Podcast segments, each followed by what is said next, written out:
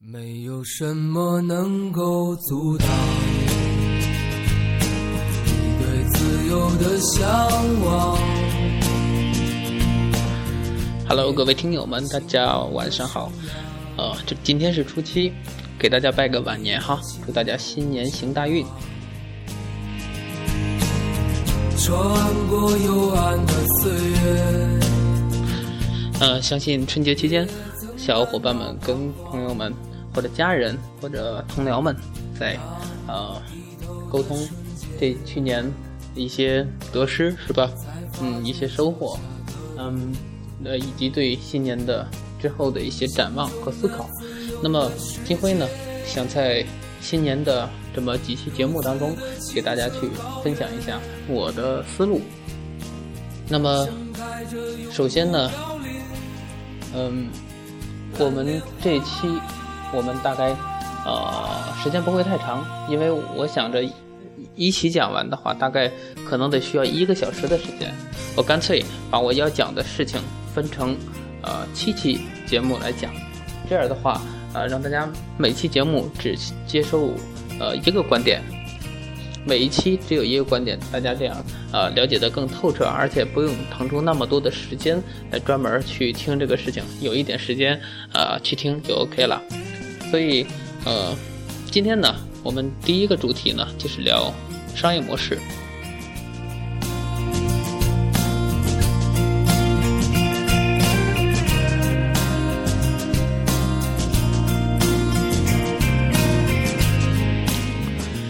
关于呃商业模式这一块儿，就是我们今天主要探索的是如何确立自己的商业模式。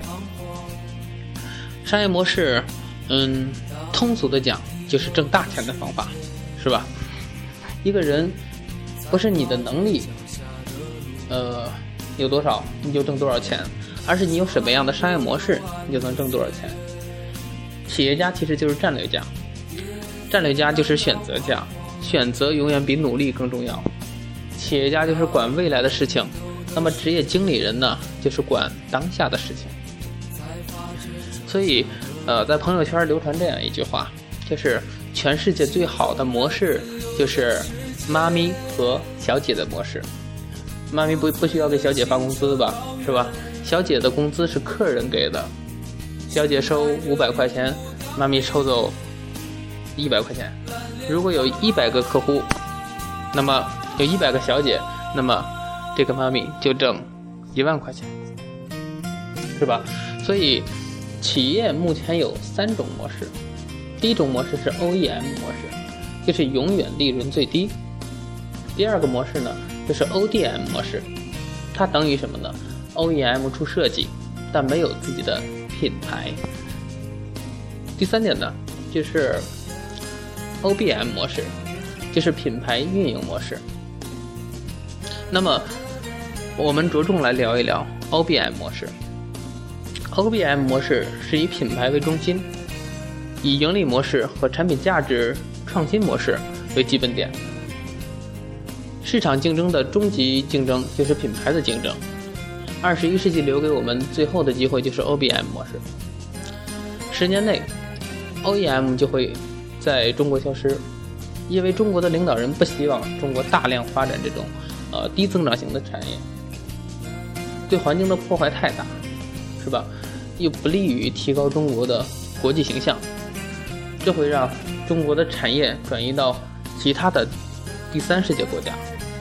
如果你做的就是 OEM，想办法把这个企业卖掉，然后再开一个企业，所以这就是我们啊。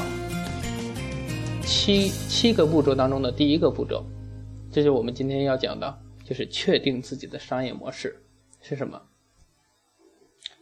简单来讲，我们今天讲的主题就是 OBM 模式，确定是吧？OK，就是品牌运营模式。